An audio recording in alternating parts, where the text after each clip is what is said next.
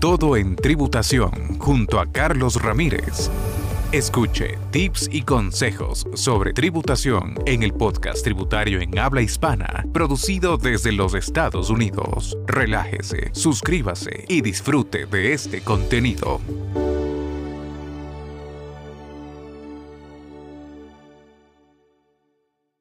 Siguiendo con este tema del Airbnb, quiero contarles qué pasa con los impuestos sobre la renta cuando usted vende la propiedad de alquiler. Si alquila su vivienda principal a corto plazo, es posible que tenga consecuencias en el impuesto sobre la renta cuando la venda. Recuerde suscribirse al canal para aprender más y más acerca de impuestos en Estados Unidos. La recuperación de la depreciación, la recaptura de la depreciación, en primer lugar, si vende la casa con ganancia. Se le podría pedir que recapture todas las deducciones por depreciación que tomó. O debería haber sacado la propiedad durante las ausencias. Aún cuentan como tiempo que vive en su casa.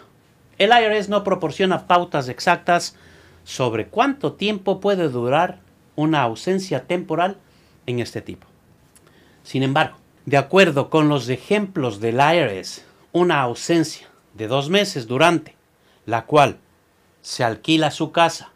Contaría como breve y temporal. Pero una ausencia de un año no lo sería. Por lo tanto, la ausencia breve, el alquiler a término de toda su casa por el total de unos pocos meses, en el año no debería impedirle calificar para la exclusión del impuesto sobre la venta de viviendas. Para esto les voy a poner un ejemplo. David compra y se muda a una casa el primero de febrero del 2021.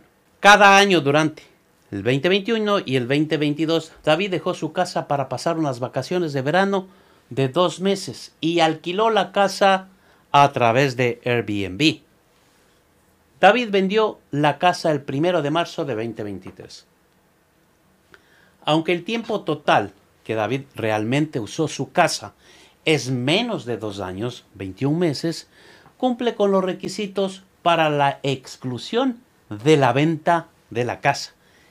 Las vacaciones de dos meses son ausencias breves y temporales y se cuentan como periodos de uso para determinar si David usó la casa durante los dos años requeridos para excluir 250 mil si es soltero y hasta 500 mil si es casado. Pero los alquileres por un total de más de unos pocos meses podrían hacer que el IRS considere que su casa deja de ser su residencia principal y proponga en peligro de su exclusión si como resultado no cumple con los requisitos de los cinco años. Esta es la regla dos de los últimos cinco años. Si se encuentra en esta situación, consulte con un preparador profesional de impuestos que sepa acerca de esta exclusión. La mayoría lo saben y estudian en la Habitax. Además, si convierte una parte de su casa en una unidad de alquiler separada, con su propia entrada, cocina y baño, y vende su propiedad más de tres años después, debe tratar la transacción como si se hubiera ocurrido dos ventas. Una, la venta de una residencia y otra, la venta de la propiedad de alquiler. Esto también suele suceder con los duplex o los triplex, aquellas casas que usted compró para vivir usted, pero tienen dos apartamentos o uno adicional. Debe distribuir el precio de ventas, los gastos y la base imponible, el costo entre la residencia y las partes de alquiler. Puede aplicar la exclusión de la venta de la vivienda solo a la ganancia asignada que obtuvo al vender la parte residencial de la propiedad. Además, debe ajustar la base de la parte de alquiler a la baja para reflejar las deducciones por depreciación que tomó o debería haber tomado. Si no lo tomó, la perdió. La misma regla se aplica y se utiliza una estructura separada en su propiedad, como el caso de una casa de huéspedes con fines de alquiler IRS Regulation 1.121 E4. Para obtener más detalles sobre la exclusión del impuesto sobre la renta de las viviendas, puede consultar la publicación 523, que se titula Vendiendo su casa.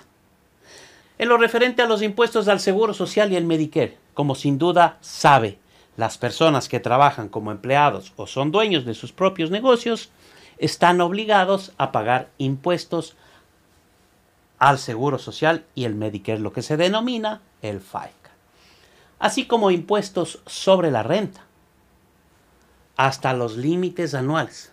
Por lo general, el dinero que ganan los propietarios al alquilar sus propiedades no están sujetas al FICA, es decir, a los impuestos de Seguro Social y Medicare.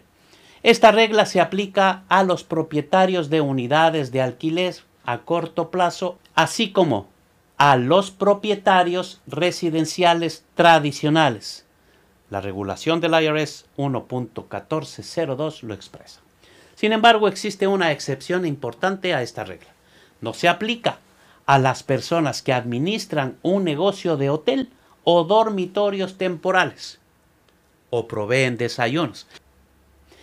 Estas son empresas de servicios, no actividades puramente de alquiler. Se clasifican como negocios regulares a efectos fiscales y las ganancias obtenidas de aquellos están sujetas a los impuestos de Seguro Social y Medicare. El IRS calificará su actividad de alquiler a corto plazo como un hotel, una cama o desayuno si brinda a sus huéspedes servicios personales sustanciales es decir, servicios personales que normalmente no brindan los propietarios tradicionales. Yo rento una casa que tengo, pero solamente hago el contrato. Eso es pasivo. Los servicios sustanciales ya varían, cocinar, servicios de limpieza, servicio doméstico, etc. Debido a que esta es una actividad que está clasificada como un negocio regularmente a efectos fiscales, no como actividad de alquiler.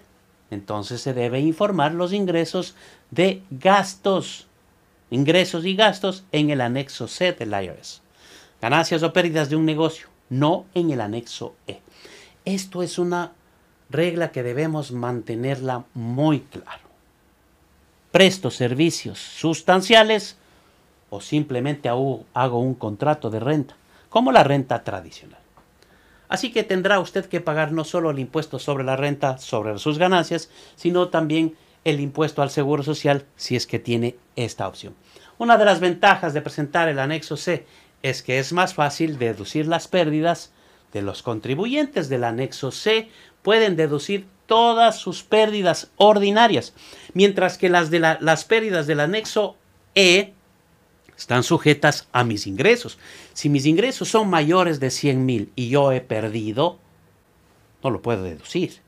Pero si tengo un anexo C a comparación de cualquier tipo de ingreso, lo puedo deducir porque es un ingreso ordinario. Así se califica. Los del anexo C tienen opción solamente de deducir pérdidas en bienes raíces hasta 25 mil en pérdidas anuales, incluso si participan materialmente en la actividad. E incluso si esta deducción limitada no está disponible para los contribuyentes de ingresos más altos, como manifesté, de 100 mil dólares. No se pierda el evento tributario del año. En septiembre, Miami Tax Convention 2023. Tres días de intenso aprendizaje, capacitaciones, networking, acceso a proveedores, contacto con instructores, créditos educativos y mucha diversión. Aproveche nuestros precios especiales hasta el primero de mayo. Miami Tax Convention. Tres días para llevar su carrera como preparador de impuestos al siguiente nivel. Aprenda todo en tributación junto a Carlos Ramírez. Escuche tips y consejos sobre tributación en el podcast tributario en habla hispana, producido desde los Estados Unidos. Relájese, suscríbase y disfrute de este contenido.